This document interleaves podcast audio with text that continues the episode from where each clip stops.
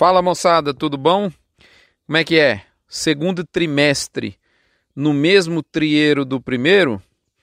Esse é o tema do Mini Front, o nosso curto prazo na arroba, do dia 12 de março, sendo gravado nesse encerramento de semana, moçada. Bom, mercado. Mercado segue na mesma, aquela história, vender é muito arriscado e comprar mais ainda. Nada de novidade que altere a polarização da arroba, criada aí pelo abismo existente entre o mercado interno e o mercado externo na venda da carne. Lembrando que esse mini front abre no nome de Alflex Identificação Animal, o resto é brinco, em nome de gerente de pasto, que une o tripé único consultoria, software e método, conhecimento, ou seja, para você gerenciar a pastagem. Bom, quanto ao mercado interno, a gente segue com a conta apertada, apesar que nessa semana a corda deu uma bambeada um pouquinho, porque o atacado subiu um golinho em todas as referências que nós acompanhamos, incrivelmente às vésperas do meio do mês, que é o pior período de vendas. Talvez aí essa questão dessas férias coletivas está enxugando mais ainda o mercado e o mercado sobe pelo mesmo remédio que tem feito sustentar esse mercado da carne no mercado interno, que é o que? A escassez. Tá certo?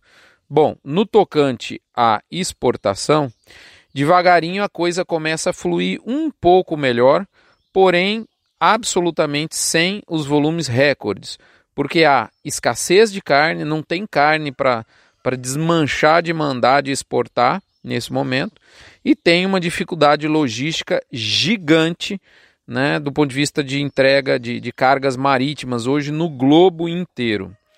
De toda forma, né, a margem está aí né, para o mercado externo, existe margem e isso segue dando fôlego para a indústria, que inclusive acirrou a disputa pela mercadoria boi gordo. É, a gente vê que é, talvez isso seja em função das turbulências políticas internas, né, que não dá nem para comentar, né, acho que nem merece comentário o que, que aconteceu aí nesses últimos dias aí com relação à a, a, a, questão jurídica, política, né? Mas é fato que é, isso acabou contribuindo, esse cenário acabou contribuindo para a gente ter um câmbio potencializador desse movimento de fôlego da indústria para disputar a mercadoria boi gordo. Em resumo, a margem está aí, esse dinheiro a indústria reluta em deixá-lo na mesa e está certo, e o pulso pulsa forte como o canto desse galo aqui atrás de mim. Moçada, essas informações chegam no oferecimento de MSD, Fibro, Nutron Cargil, UPL Pronutiva, Cicobi Cred Goiás e Boitel da Agropecuária Grande Lago de Jussara.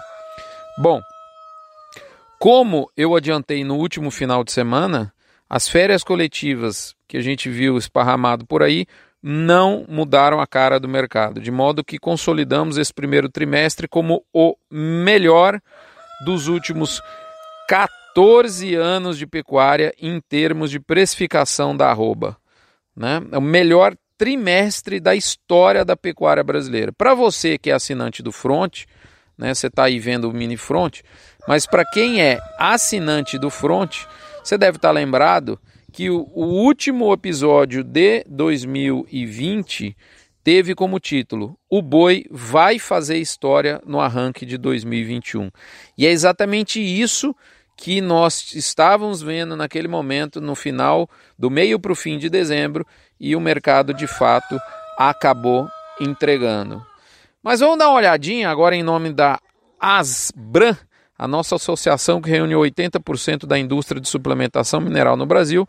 Vamos olhar para o segundo trimestre, segundo trimestre esse que vai encerrar a safra de boiadas do, de capim, né? E o que, que a gente observa no segundo trimestre? Bom, vamos lá, vamos separar, né? Primeiro do ponto de vista de oferta, né? O galo tá animado, a turma da Filomena, isso é a Filomena animada, moçada. Isso aí tá toda a família inteira tá animada.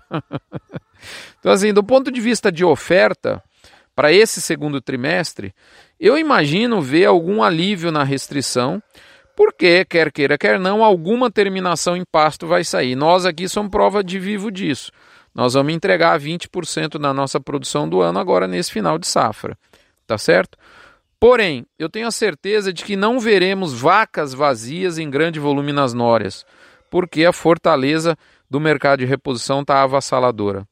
Tampouco eu acredito que vamos ter uma a via de terminação que tem sido fundamental nos últimos anos para prover a oferta entre pasto e confinamento, agora em 2021 com grande volume. Ou seja, nós não vamos ter isso, que é o que? Esse isso. É o boi tratado com altos níveis de suplementação. Simplesmente porque os insumos estão inviabilizando o processo, e quando eu digo inviabilizar, não é só pela questão do preço alto e preço sem lógica, mas também devido à disponibilidade. Você vê milho batendo recorde histórico de maneira seriada. Tá um negócio absurdo. Então é arriscado você, numa fazenda menor, numa operação aí de engorda de 100, 200 animais, querer começar a fazer uma ração dentro de casa, comprar milho e às vezes você passa calor por falta de disponibilidade dos ingredientes. Também, além de tudo isso, pasto é um insumo absolutamente escasso nesse momento. E por fim, beleza, vamos imaginar que apesar de tudo isso, haja uma melhora de fato nos animais, no volume de animais disponíveis para abate. Isso, na minha opinião, vai ser rapidamente absorvido pela indústria porque ela atua hoje com a maior ociosidade da década. Então, assim, um pouco a mais de gado é mais ou menos como você pingar uma gota de água fria numa chapa quente. Então, assim, não vai fazer verão, né? Ah, alguém pode dizer Rodrigo, mas os boitéis estão cheios ou com boa procura. Eu concordo, é fato. As operações maiores de engorda terceirizada, né, elas de fato estão com, é, com boa procura e estão cheios. Mas você pega os confinamentos pequenos, que tem aos milhares nas fazendas, esses estão vazios. E outra, boa parte dos bois que foram para Boitel, se você vai investigar um pouco mais isso a fundo, e nós fizemos isso, você vai ver que eram animais de pasto e que foram transferidos para o confinamento pela, pelo motivo de falta de chuva no início da safra de capim. Então não é oferta adicional, é uma oferta canibalizada de pasto. Né?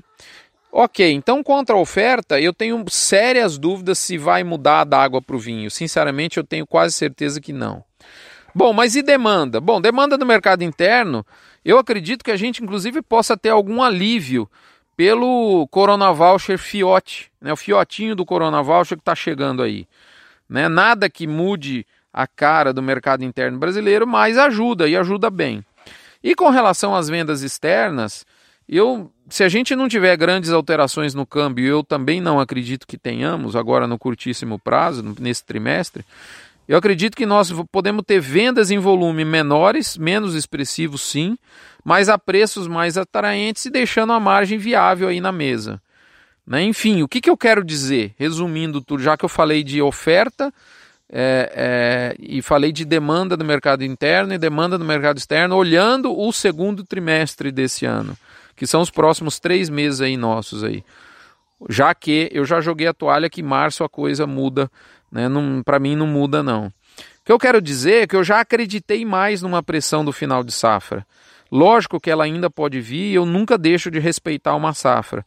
Mas eu confesso que a tal da safra de bois de 2021 a pasto já me meteu muito mais medo. Será que eu estou perdendo o juízo, moçada? Sei não, mas eu deixo você pensar e espero vê-lo aqui numa próxima oportunidade, né, com saúde, com luz, com justiça e proteção para que a gente possa caminhar junto nesse 2021. Cuidado, moçada, se cuidem, não tá brincadeira. É, acabei de ver referência de um amigo veterinário de São Paulo, do interior de São Paulo, dono de clínica veterinária, sendo requisitado oxigênio para ajuda em hospitais da rede pública humana. Não está fácil. Um abraço, fiquem com Deus, saúde, se cuidem.